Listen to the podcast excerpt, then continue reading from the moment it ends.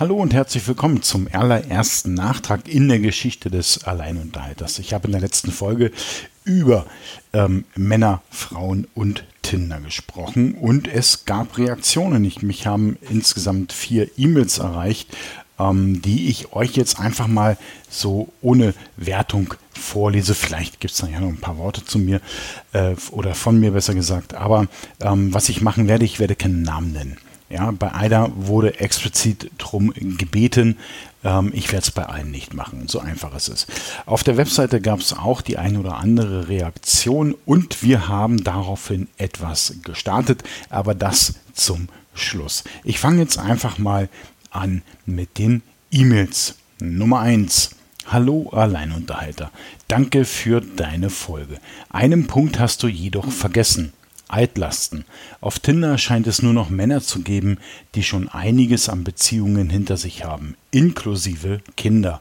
Und was da am meisten nervt, das kommt alles nach und nach. Die Themen sind noch nicht mal geklärt und werden dann einem aber vorgeheult, verursachen logischerweise bei den neuen Stress und man wird einfach zusätzlich damit belastet und vollgequatscht. Was soll das, liebes stärkere Geschlecht? Kommt klar, ordnet euer Leben.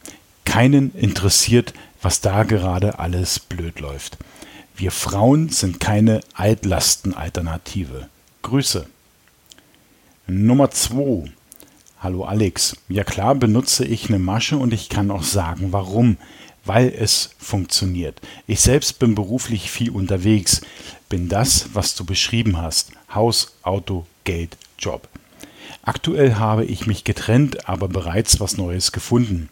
Es ist recht einfach, einem Mädchen zu schmeicheln und etwas von Liebe und Zukunft zu erzählen, wenn sie selbst noch nicht so weit im Leben ist. Da reicht teilweise schon das große Familienauto. Bei Älteren wird es schwieriger, da hier die Naivität dem Wissen gewichen ist. Daher schaue ich eigentlich eher auf das Alter. Am besten jung in der Ausbildung oder Studium, da kommt man mit seinem Leben gut an.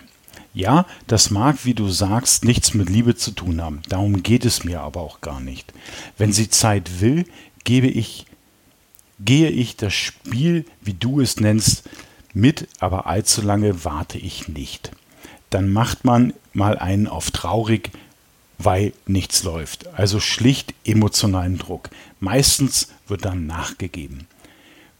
Passiert das nicht, lasse ich es langsam einschlafen und melde mich mit einigem Abstand wieder. Bitte meinen Namen, E-Mail oder sonstiges nicht nennen. Nummer 3. Mädels, die glauben, auf Tinder gebe es das große Glück, sind hoffnungslos naiv. Nummer 4. Fragen sich die Mädels eigentlich nie, warum jedes ihrer Dates irgendwie im Bett landet? In Klammern, ob was läuft oder nicht, aber irgendwie endet es meistens liegend. Wenn die Herren tatsächlich die Frau fürs Leben suchen, haha, wäre es doch eigentlich schön, wenn man vor dem Haus abgeholt wird und sich dann vor dem Haus verabschiedet, ohne irgendeinen privaten Raum zu betreten. Das über Wochen oder gar Monate. Aber hey, dann wären sie schnell wieder weg. Denk mal darüber nach.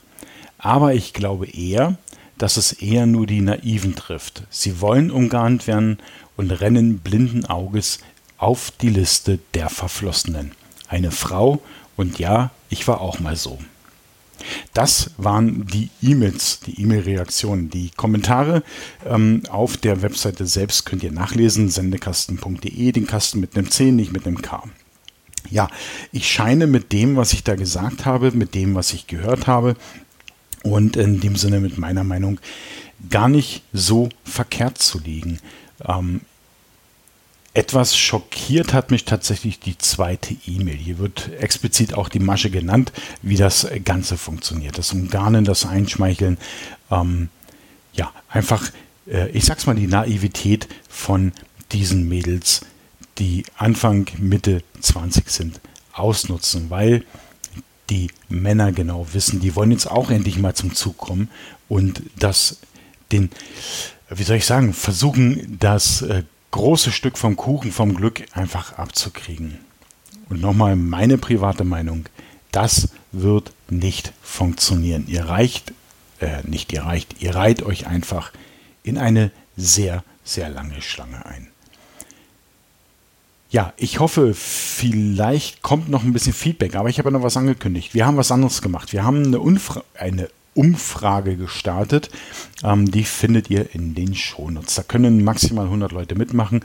Einige Antworten haben wir schon drin. Und ähm, wir werden dann, wenn entweder die Umfrage voll ist oder das Wochenende erreicht, dann nochmal einen Nachtrag machen zum Nachtrag und euch dann das Ergebnis mitteilen. Die Umfrage findet ihr, wie gesagt, in den Shownotes entweder selber ausfüllen oder einfach mal weitergeben, weiterleiten an eure Freunde und Freundinnen. Uns würde einfach mal so die Erfahrung interessieren. Bis dahin verbleibe ich auch im Nachtrag mit dem Satz, seid lieb zueinander.